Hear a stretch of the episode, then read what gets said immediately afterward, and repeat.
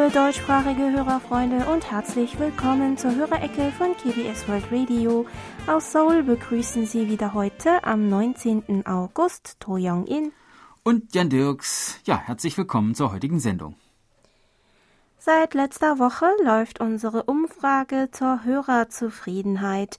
Mehrere Hörerfreunde haben uns schon geschrieben, dass sie bereits ihr Feedback abgegeben haben, wofür wir uns herzlich bedanken. Falls Sie noch nicht an der Umfrage teilnehmen konnten, keine Sorge. Die Umfrage wird online bis zum 13. September durchgeführt. Es ist also noch ausreichend Zeit. Die Umfrageseite ist über ein großes Banner ganz oben auf der Startseite unserer Homepage verlinkt. Ihre Meinungen sind wegweisend für eine bessere Gestaltung des Programms. Daher hoffen wir, dass auch dieses Jahr wieder möglichst viele von unseren Hörerinnen und Hörern an der Umfrage teilnehmen können und bedanken uns schon einmal im Voraus für Ihre Unterstützung. Aber die Post ist natürlich auch ein guter Weg, um uns eine Bewertung der Empfangsqualität und der Sendeinhalte zukommen zu lassen. Über die Schneckenpost haben wir diese Woche zwei Empfangsberichte von Peter Möller aus Duisburg erhalten, der uns mit seinem Sony ICF 2001D mit Teleskopantenne am 20. Mai und am 15. Juni jeweils mit Simpo 5x4 gehört hat. Kurt Rüegg aus dem schweizerischen Küsnacht berichtet, dass er uns am 22. Juli mit seinem Kenwood R600 mit Langdrahtantenne mit Synpo 45444 empfangen hat und schreibt uns noch Folgendes. Schon sind es wieder zwei Jahre, seit Sie von mir einen Empfangsbericht erhalten haben. Viele widrige Umstände in dieser Zeit haben es verhindert, den Kurzwellenempfänger in Betrieb zu nehmen und ihren Sender zu hören. Unter anderem war ein Wohnungswechsel ebenfalls ein Hinderungsgrund. Ich hoffe, dass ich Ihren Sender nun wieder öfters hören kann.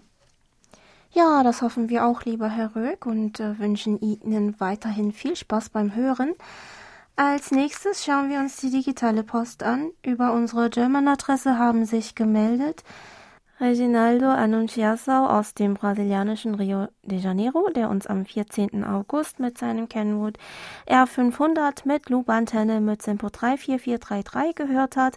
Alfred Albrecht aus Emmendingen, der uns am 5. August mit seinem Grundig-Satellit 2000 mit Teleskopantenne mit Simpo 5x4 empfangen konnte und Monitor Burkhard Müller aus Hilden, der mit seinem Reuter RDR 50C mit 13 Meter Drahtantenne und Sticking und Koch Antennentuner unter anderem am 11. August einen großartigen Empfang von Simpo 54555 ohne Fading verzeichnete. Während die Kurzgeschichte in Literatur zum Hören am 16. August nicht gerade dem Geschmack von Herrn Müller entsprochen hat, er kommentierte nämlich, ah, schon wieder so eine grässliche Geschichte, schrieb uns mhm. Herr Müller zur Musik verbindet vom 11. August noch, toll heute, speziell die Kombination aus rapidem Klavier und koreanischem Gesang. Hans-Joachim Pellin aus Lübs berichtete, dass er uns am 5. August über die äh, über Twente Web SDR mit Sinpo 5x4 empfangen hat und schreibt, wir haben zurzeit eine richtige Hitzewelle, also ab 30 Grad Celsius reicht es mir. Das ist mir dann schon zu warm. Naja, irgendwann wird es auch wieder kühler. Die Sendung war heute wieder sehr interessant. Die Infos zu den Hinrichtungen und der Todesstrafe fand ich sehr informativ. Bei uns in Deutschland ist die Todesstrafe ja zum Glück schon lange abgeschafft.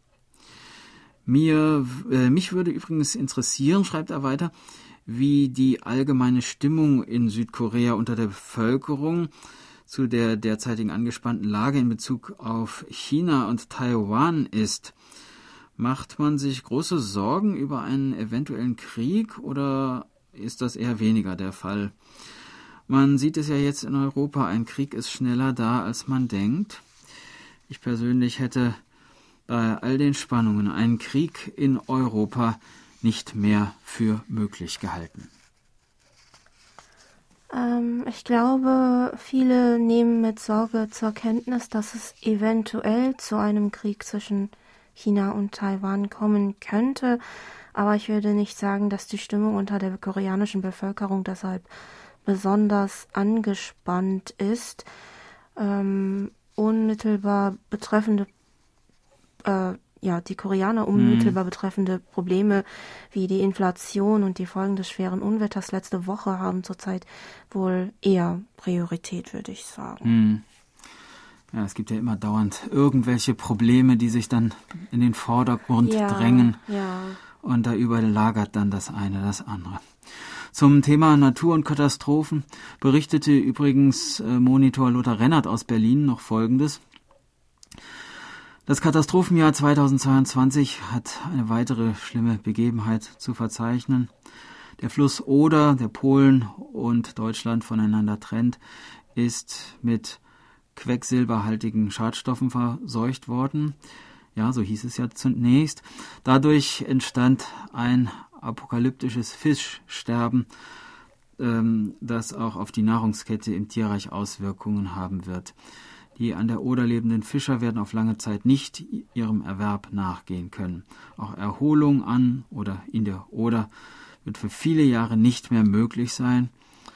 Nun auch noch das. Nicht genug, dass es seit April nicht mehr geregnet hat, trifft uns also nun auch noch diese Katastrophe. Wo einmal vor meinem Fenster grüner Rasen war, sieht man jetzt nur noch etwas Braunes. Die Kastanie und die Birke vor meinem Fenster werfen schon Mitte August ihre Blätter ab. Zwei Begebenheiten, die zeigen, dass der Mensch seine Lebensgrundlagen selbst vernichten wird, wenn er nicht schleunigst umsteuert. Ist das in Korea auch so schlimm? fragt Herr Rennert. Ähm, ja, also das jüngste Unwetter mit den starken, Re starken Regenfällen von den letzter Woche zunächst Seoul und die Umgebung, danach auch die südlicheren Regionen betroffen waren, Oh, ja, und so wie das extrem heiße Wetter, das auch in Korea davor geherrscht hatte, könnten als ähnliche Beispiele betrachtet werden. Auch wenn noch eine genauere Analyse nötig ist, bewerten Experten diese ungewöhnlichen Wetterphänomene als Folgen des Klimawandels.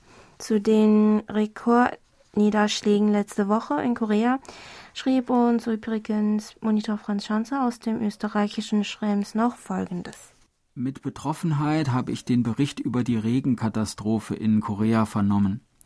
Bei uns jährt sich jetzt im August die Hochwasserkatastrophe in Teilen von Nieder- und Oberösterreich zum 20. Mal.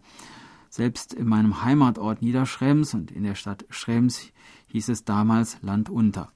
Der Fluss Braunau ist über die Ufer getreten und die Orte waren äh, großteils bis zu einem Meter überflutet. Ich hatte damals bei der Feuerwehrdienst und war bei der Evakuierung voll dabei und stand über eine Woche bei den Aufräumungsarbeiten im Einsatz. Das Wetter war auch äh, in der E-Mail von Manfred Reif aus Remscheid ein Thema, der uns am 9. August mit seinem Perseus SDR mit Simpo 55544 hören konnte. Herr Reif schreibt, nach einer längeren Abwesenheit möchte ich wieder einmal bei Ihnen melden. Die Abwesenheit war notwendig, um private Angelegenheiten mit in meiner zweiten Heimat äh, Südkalifornien zu regeln. Inzwischen bin ich wieder zurück in Deutschland. Ich wäre besser in Südkalifornien geblieben, da die Temperaturen hier in Deutschland unerträglich hoch sind, beziehungsweise bis zum Wochenende noch höher steigen sollen. Es wäre schön, wenn es wenigstens einige Tage lang für längere Zeit regnen würde. Ich wäre gerne bereit, einen Teil des Regens, der in Ihrem Land so schlimme Konsequenzen verursacht hat, abzunehmen. Ja, in Seoul ist diese Woche wieder blauer Himmel zu sehen, aber nun ist die Provinz Kangwon von starken Regenfällen betroffen. Angesichts dieser extremen Wetterlagen wird derzeit sowohl auf Landesebene als auch auf kommunaler Ebene über Verbesserungen beim Katastrophenschutz diskutiert. Ähm, aus Remscheid kam dann noch ein weiterer Empfangsbericht von Monitor Heinz-Günther Hessenbruch der uns am 5. August mit seinem Lextronics E1 mit Stabantenne mit Simpo 5x3 empfangen konnte. Herr Hessenbruch fragte uns dieses Mal noch, Kirchensteuer, wie hier die von Konrad Adenauer eingeführt wurde, gibt es in Korea sicher nicht. Aber gibt es eine vorgeschriebene Steuer, die äh, den Tempeln und religiösen Gemeinden zugeschrieben ist? Ja, also eine Kirchensteuer, wie man sie in Deutschland und anderen Ländern kennt, gibt es, wie Sie richtig vermutet haben, ähm, in Korea nicht.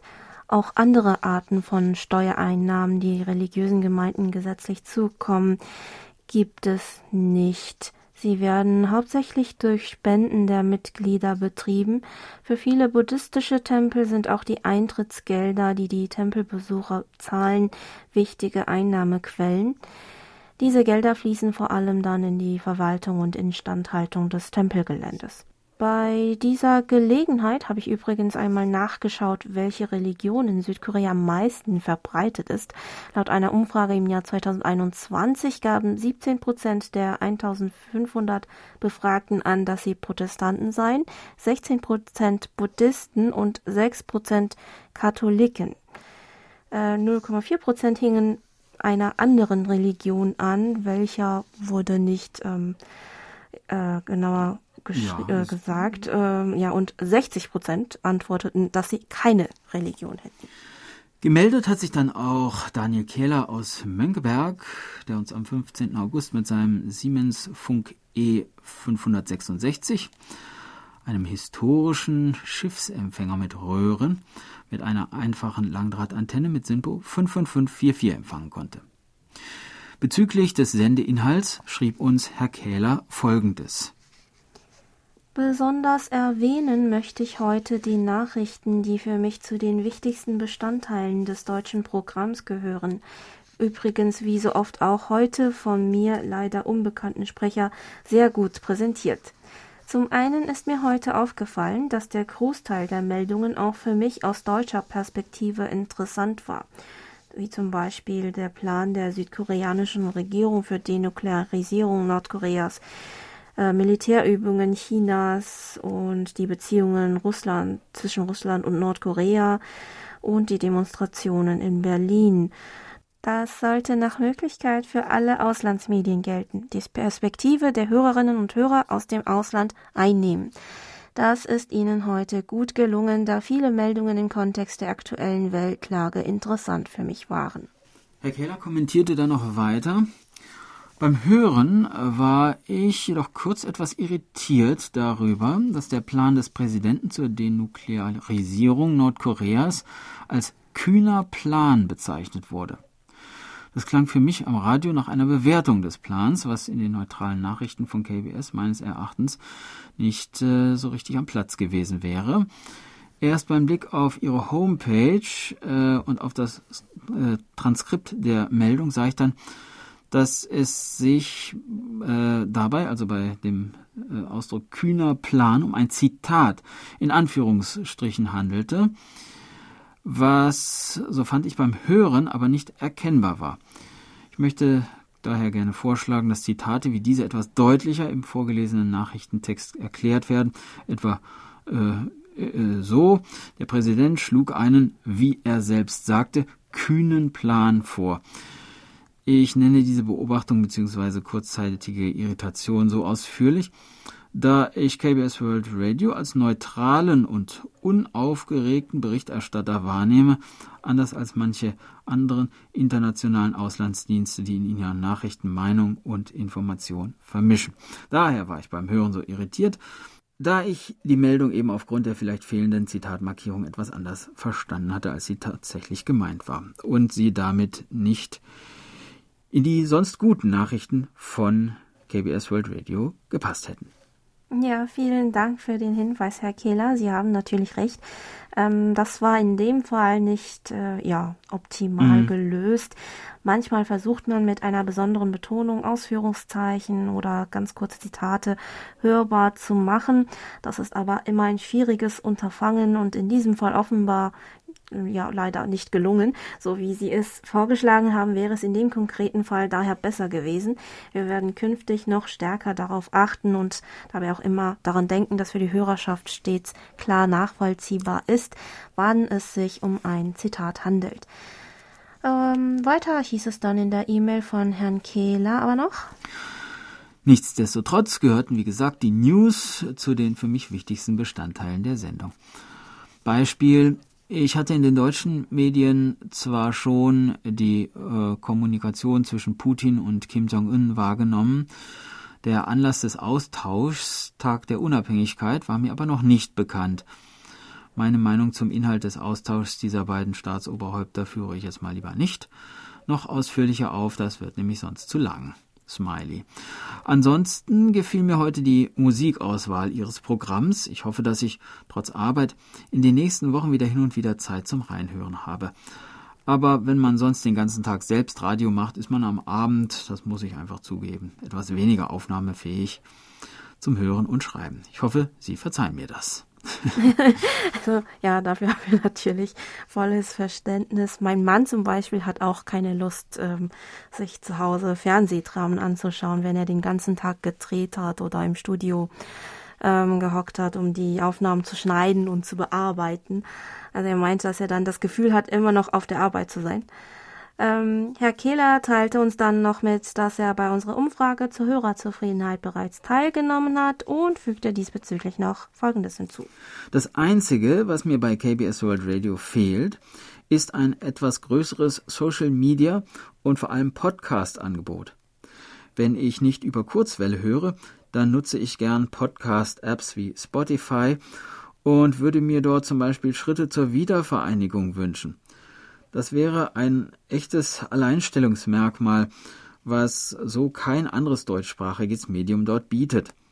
Aus eigener Erfahrung kann ich sagen, dass es rein technisch kein massiver Mehraufwand ist, eine bestehende Sendung dort anzubieten. Vielleicht mögen Ihre Verantwortlichen diese Plattformen äh, Spotify, Apple Podcasts und Amazon in Erwägung ziehen, um neue Zuhörerinnen und Zuhörer zu gewinnen. Vielen Dank für das Feedback, lieber Herr Kehler.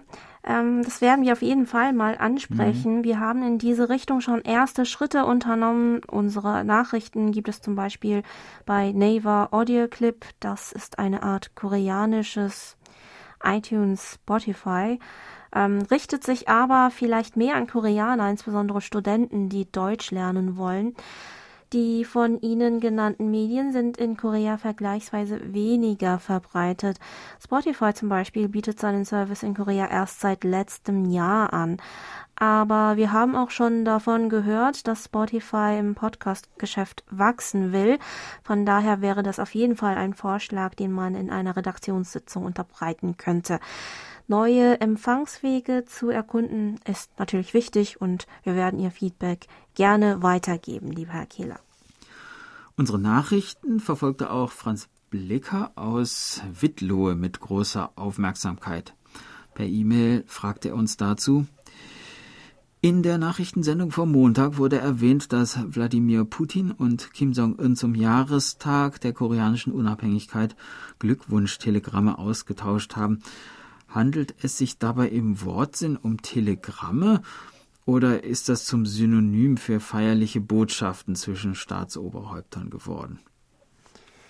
Das können wir leider nicht genau beantworten. Wir müssen uns da auf die Angaben der Nachrichtenagenturen verlassen und die berichten eindeutig von einem Glückwunsch-Telegramm.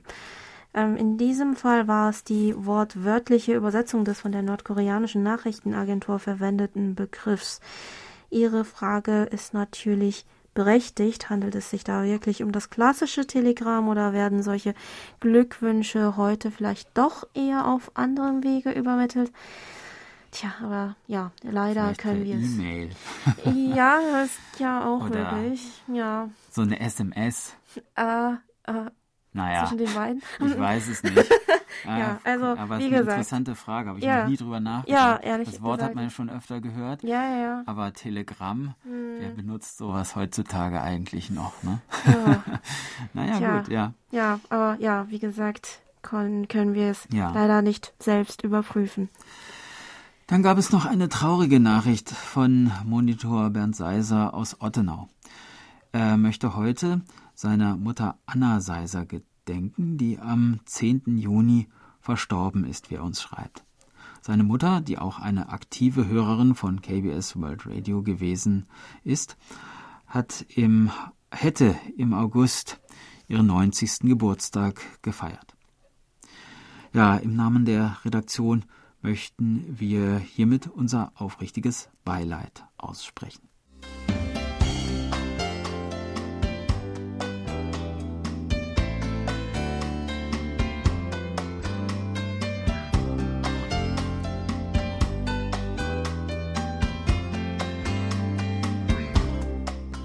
Und nun kommen wir zu den Medientipps. Auch diese Woche ein herzliches Dankeschön an Monitor Erich Kröpke für die Zusammenstellung. Die Medientipps sind dieses Mal für zwei Wochen und sie sind ziemlich lang geraten, schreibt Herr Kröpke. Wir beginnen zunächst mit den Fernsehtipps. Sie starten mit gleich vier südkoreanischen Spielfilmen. Der erste ist der Klassiker Snowpiercer, den es am Montag, dem 22. August um 0.40 Uhr auf Pro7 zu sehen gibt. Weiter geht es am Dienstag, dem 23. August auf Tele 5 um 20.15 Uhr. Tunnel ist der Titel des Katastrophenfilms aus dem Jahre 2016 über den Einsturz eines Straßentunnels in Seoul und die anschließende Rettungsaktion. Der Titel des nächsten Films um 22.50 Uhr klingt sehr aktuell. Der Film ist aber aus dem Jahr 2013. Pandemie heißt der Film. Es geht um den Ausbruch einer Vogelgrippe-Epidemie. Nach einer Viertelstunde TV-Shopping beschließt um 1.30 Uhr der Spionage-Thriller The Villainess aus dem Jahr 2017 den Spielfilm Marathon. Ähm, eine Agentin lebt als Schläferin in Seoul und wird mit ihrer eigenen Vergangenheit konfrontiert. Bei ZDF Info geht es wieder einmal um Nordkorea. Am Freitag, dem 26. August um 9.30 Uhr wird die hochinteressante Frage gestellt, wer ist Kim Yo-jong? Eine Viertelstunde gibt es Antworten über die Schwester von Kim Jong-un. Eine Wiederholung gibt es am Mittwoch, dem 31. August um 19.15 Uhr. Weiter geht's am 26. August um 9.45 Uhr mit der Dokumentation Rätsel Nordkorea Leben im Reich des Kim Jong-un und um 10.30 Uhr mit Der Maulwurf Undercover in Nordkorea. Arte hat am Sonnabend, dem 27. August um 7.40 Uhr die Georeportage Südkorea im Programm. Berichtet wird über die Tempelkirche im buddhistischen Kamensa-Tempel an der Ostküste Südkoreas. RTL 2 bringt in der Nacht zum Sonnabend, dem 3. September um 0.35 Uhr den Spielfilm The Host aus dem Jahr 2006. Der Film von Erfolgsregisseur Pong Joon-ho ist eine Mischung aus Monsterfilm, Familiendrama, Komödie und Gesellschaftssatire. Der Inhalt durch eine Vergiftung des Han-Flusses entsteht ein echsenartiges Monster. Als nächstes sind die Radiotipps dran. Zu Beginn stehen zwei Featurebeiträge am Sonnabend, dem 20. August. Im RBB Kulturradio gibt es um 14 Uhr das Feature Wenn Erinnerung zum Konflikt wird über den Konflikt um die Berliner Friedensstatue zur Erinnerung an die Trostfrauen im Zweiten Weltkrieg. Das zweite Feature kommt um 18.05 Uhr auf Deutschlandfunk Kultur unter dem Titel Für die Arbeit in der Fremde, in fremder Erde, Sterben fern der Heimat. Berichtet der Beitrag aus dem Jahr 2008 über die letzten Lebensjahre von Menschen aus Ostasien, die in Berlin heimisch geworden sind. Die Koreanerin Kim In-son hat die Organisation Dongheng gegründet, die Menschen unterschiedlicher Kulturen auf ihrem letzten Weg äh, begleitet. Im Atelier Neuer Musik am Sonnabend, dem 27. August um 22.05 Uhr, spielt im Deutschlandfunk das Ensemble 2021 der Kölner Musikhochschule unter anderem eine Komposition von der koreanischen Komponistin Yongi Park Han. Auch der letzte Tipp wendet sich an Musikfreunde. Der renommierte Van Cliburn Klavierwettbewerb 2022 fand im Juni im texanischen Fort Worth statt. Sieger wurde der jüngste Teilnehmer, der 18-jährige Koreaner Yuntang Lim. Das Preisträgerkonzert sendet der Deutschlandfunk am Mittwoch, dem 31. August um 22.05 Uhr in der Sendung Spielweisen. Das waren die Medientipps von Herrn Kröpke. Und da es heute der letzte Freitag im August ist, hören Sie nächsten Freitag statt der Hörerecke die Wiederholung der Sondersendung Beyond K-Pop für alle, die auf neue Musik gewartet haben, aus dem Jahr 2021. Die Sendung bietet einen Einblick in die koreanische Musikwelt über die Grenzen von K-Pop hinweg, der weithin durch Idol-Performance-Musik repräsentiert wird. Der zweite Teil dieser dreiteiligen Sendung stellt die Sängerin Sonu Tonga vor, die eine vertraute und zugleich ungewohnte Musik präsentiert. Wir wünschen allen viel Spaß beim Hören. Und nun kommen wir wieder zurück zur Post. Bernhard Henze aus Köra berichtet, dass er mit seinem Texon S501X mit magnetischer Loop-Antenne am 12 und 13. August jeweils einen Empfang von Simpo 5x5 hatte und fügte hinzu, Zunächst möchte ich euch zum Nationalfeiertag am 15. August gratulieren. Möge auch wieder das kommende Jahr ruhig verlaufen, so dass sich euer Land in Ruhe weiterentwickeln kann. Sicher haben sich immer mehr klimatische Extreme bei euch sowie auch bei uns eingeschlichen. Ich denke da an die extremen Regenfälle. Auch hier wurden die Bilder im Fernsehen übertragen und man konnte auch Bilder auf eurer Seite sehen. Bei uns hat sich eine extreme Dürre ausgebreitet, so dass die Flüsse weniger Wasser führen und die Schifffahrt fast zum Erliegen kommt, beziehungsweise die Schiffe kaum noch Lasten transportieren können. Auch die großen Waldbrände in Europa, so auch in Deutschland, nehmen kein Ende. Ab und zu wird wieder auch in unserer Gegend ein starkes Gewitter angekündigt. Beim letzten Mal zuckten zwar gewaltige Blitze hier, doch es hat kaum fünf Minuten geregnet, so dass das Blumengießen auf dem Balkon nachgeholt werden musste. Ja, hier erleben wir in letzter Zeit auch ganz kurze, aber starke Regenfälle, was in Korea eigentlich ähm, zu dieser Jahreszeit ungewöhnlich ist. Sowas kennt man eher aus südostasiatischen Regionen. Das heiße Wetter war auch in der E-Mail von Monitor Helmut Matt aus Herbolzheim ein Thema, der uns seine Empfangsberichte für die erste Augusthälfte geschickt hat. Herr Matt berichtete, in den vergangenen Wochen war es furchtbar heiß hier im badischen Ländle. Da kam das Radio ein wenig zu kurz und ich war und bin sehr froh, dass ich Ihre Sendungen alle auch online hören konnte. Allerdings war es auch schön, abends auf der Terrasse zu sitzen und mit einem Mini-Empfänger die 3955 Kilohertz zu hören. Auch mit meinen kleinen Mobilgeräten ist KBS World Radio hier im Breisgau über die UK-Frequenz gut bis sehr gut zu hören. Temperaturen über 35 Grad ertrage ich nur schwer und ich versuche nun in Teile des Hauses zu flüchten, wo es nicht ganz so schlimm ist. Glücklicherweise hatte ich ganze vier Wochen lang Sommerurlaub, so dass Linda und ich öfter mal auf die Höhen des Schwarzwaldes flüchten konnten, wo es nicht ganz so heiß war wie hier unten im Tal. Ja, ähm, hier ist es nach dem starken Regen diese Woche etwas kühler geworden, vor allem spät abends und mhm. nachts. Mhm.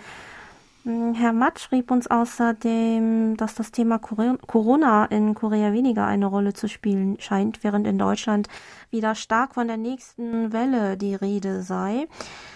Äh, eine Freundin von mir, die vor ein paar Wochen in Deutschland war, meinte allerdings das Gegenteil und war neidisch, dass die aktuellen Corona-Regelungen in Deutschland viel lockerer seien als in Korea. Zum Beispiel besteht ja in Korea noch weiterhin Maskenpflicht in Innenräumen.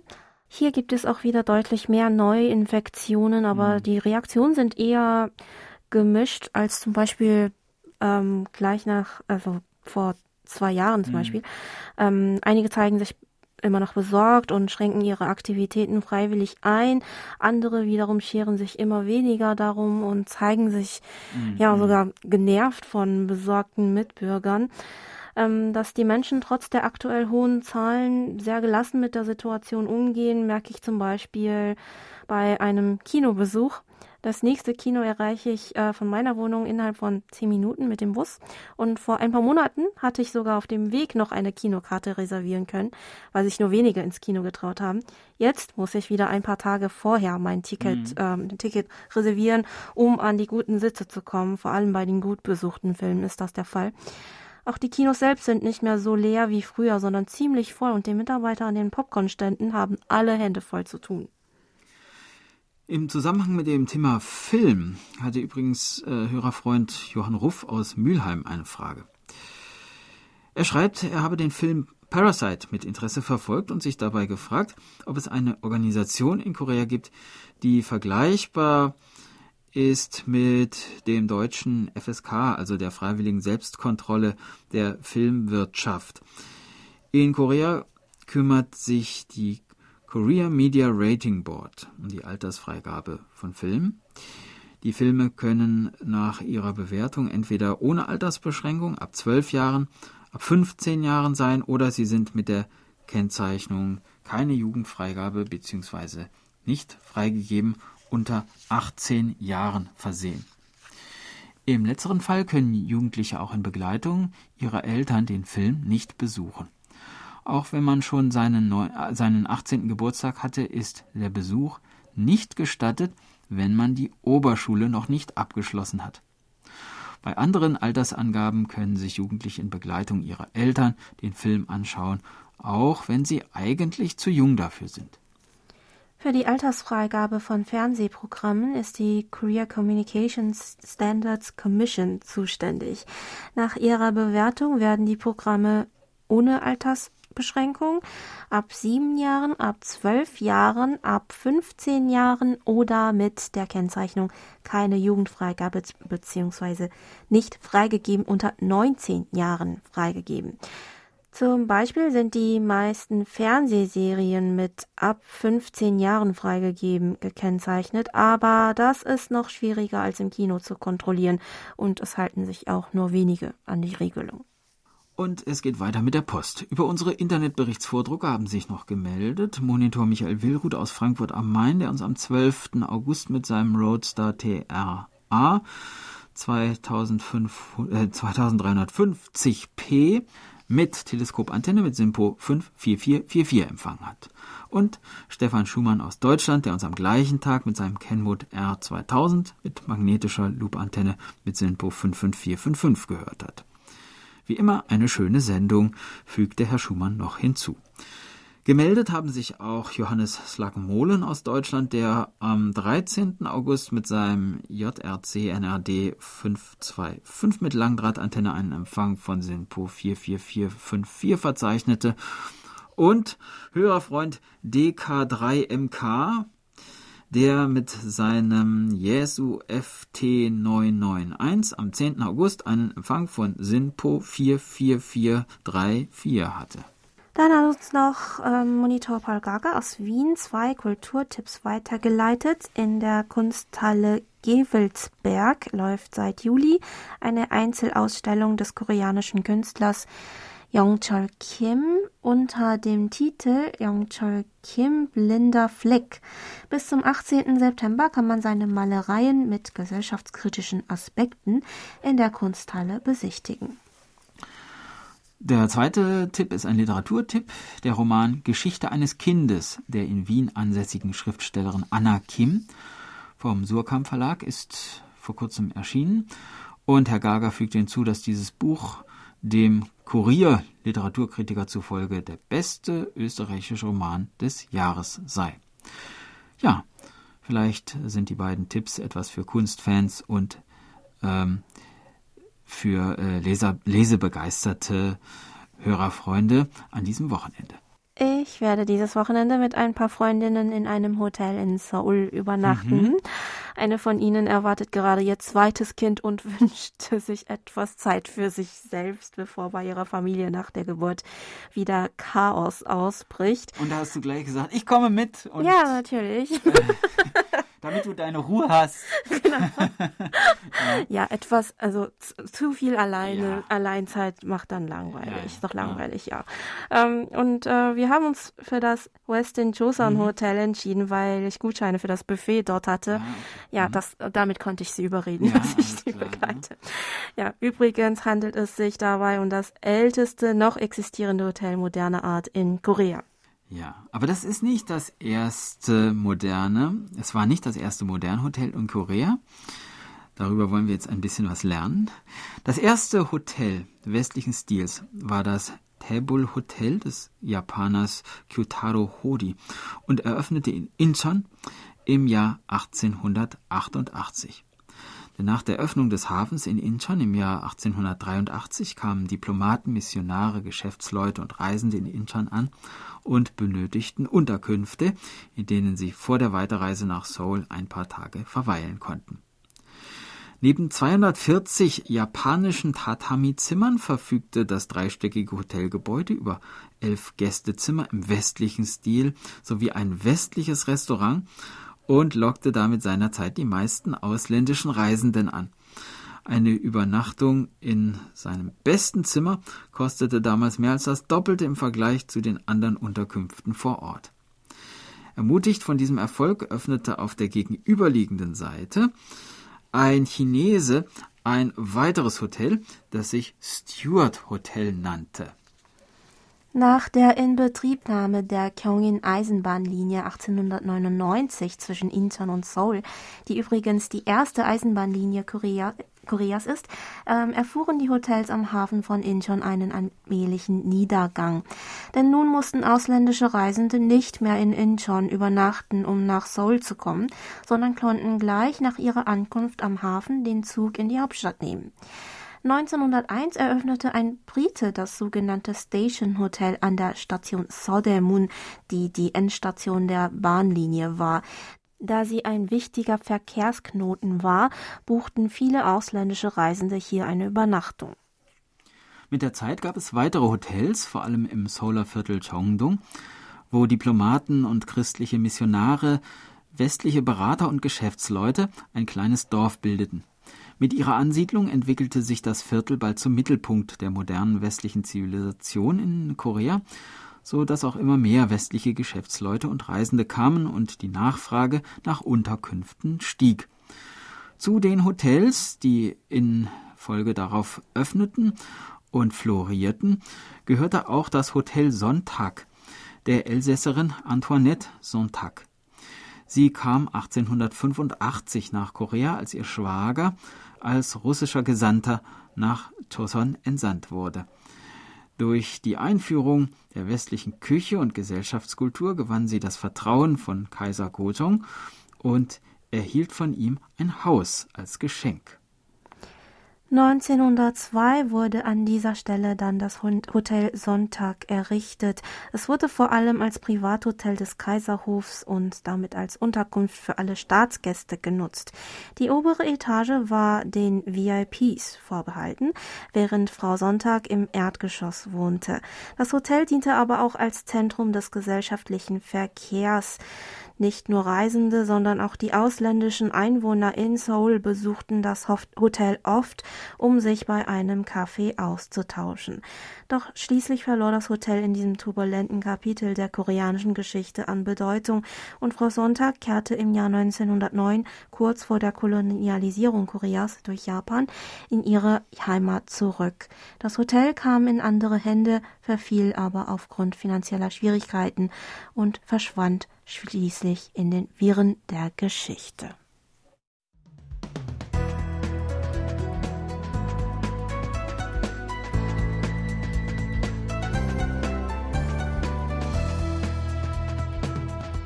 Sie hören KBS World Radio mit der Hörerecke. Geburtstagsecke. Auf der Geburtstagsliste von Monitor Bernd Seisser stehen diese Woche Wolfgang Endlicher in Wien, Manfred Korn in Stuttgart, Hartmut Vogt in Ludwigslust und Harry Niebuhr in Celle. Herzlichen Glückwunsch und alles Gute zum Geburtstag. Musik gibt's auch. Kingston Rudy Ska singt und spielt My Cotton Candy.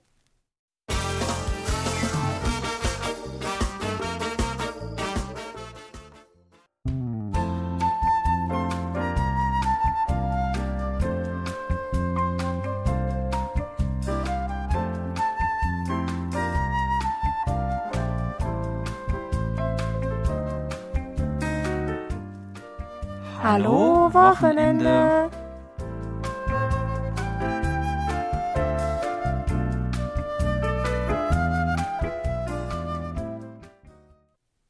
Nach knapp zweijähriger Renovierungszeit steht der Gwanghwamun-Platz vor dem Palast Gyeongbokgung in Seoul endlich der Öffentlichkeit seit dem 6. August wieder zur Verfügung. Der Platz, der nach dem Haupttor des Palasts Gyeongbokgung benannt ist, wurde das erste Mal im Jahr 2009 eröffnet und diente stets als ein wichtiger Versammlungspunkt von koreanischen Bürgerinnen und Bürgern. Seine symbolische Bedeutung und sein Stellenwert in der koreanischen Geschichte zeigen auch die große Statue von Admiral Lee Sun-shin und die von König Sejong hinter ihm. Während früher an beiden Seiten des Platzes Fahrzeuge verkehrten, wurde im Zuge der jüngsten Bauarbeiten die westliche Fahrbahn beseitigt. So hat sich die Gesamtfläche des Platzes verdoppelt, die nun auch viel grüner geworden ist. Außerdem kann man nun nach einem Spaziergang auf dem Platz direkt zum Sejong Kunstmuseum und Konzerthaus laufen, ohne dass man die Fahrbahn überqueren muss. Ja, und was gibt es sonst noch auf dem Platz zu erleben? Bei diesem heißen Wetter sind vor allem die verschiedenen Brunnenanlagen bei mhm. den Besuchern beliebt, die an mehreren Stellen des Platzes zu finden sind. Den größten Spaß haben natürlich die Kinder an der Brunnenanlage vor der Statue von Admiral Lee Sun-shin. Dort gibt es kleine Fontänen und die Kinderinnen dazwischendurch versuchen anfangs noch nicht nass zu werden und sind dann irgendwann doch völlig durchnässt. Ältere Besucher lassen sich auf den Stühlen vor den Brunnen nieder, um bei dem heißen Sommerwetter in der Nähe des Wassers Abkühlung zu finden.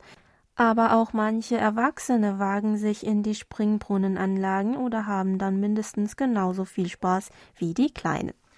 Links und rechts der Brunnenanlage vor der Statue des Admirals stehen schwarze Markierungssteine, auf denen die berühmtesten Seeschlachten des Admirals erklärt und die bekanntesten Zitate von ihm nachzulesen sind. Mittels QR-Code kann man die Erklärungen auf dem Smartphone auch auf Englisch abrufen.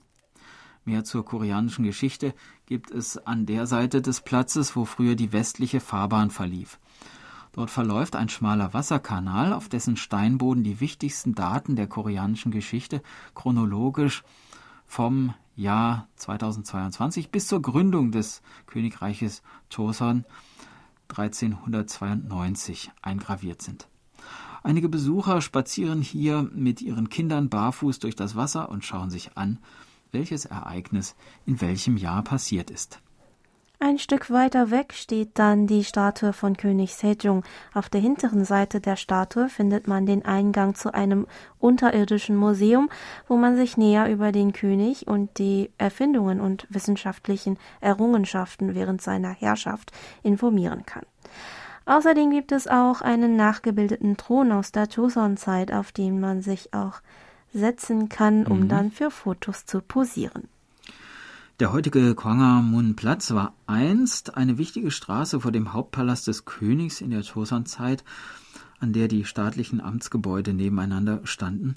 So kann man an einer Ecke eine Ruine des ehemaligen Inspektionsamts der Joseon-Zeit besichtigen, dessen Steinfundamente bei den diesmaligen Bauarbeiten freigelegt wurden. Der neue Platz bietet auch mehr Bänke und andere Sitzgelegenheiten als früher. An manchen Stellen stehen auch kleine Tische, wo man zum Beispiel kurz Kaffee trinken kann. Nach einem Spaziergang auf dem Platz lohnt es sich aber auch einmal das Sejong Kunstmuseum auf der einen Seite und das Nationale Museum der modernen koreanischen Geschichte auf der anderen Seite zu besuchen. Eine Tour durch den Palast Gyeongbokgung sollte man sich natürlich ebenfalls nicht entgehen lassen. Um den Platz herum gibt es auch verschiedene Cafés, Speiselokale und eine große Buchhandlung, so dass man hier problemlos einen ganzen Tag verbringen kann, ohne Langeweile zu verspüren. Ja, das war unser Wochenendtipp. Wir hoffen, Sie sind auch nächstes Mal wieder mit dabei.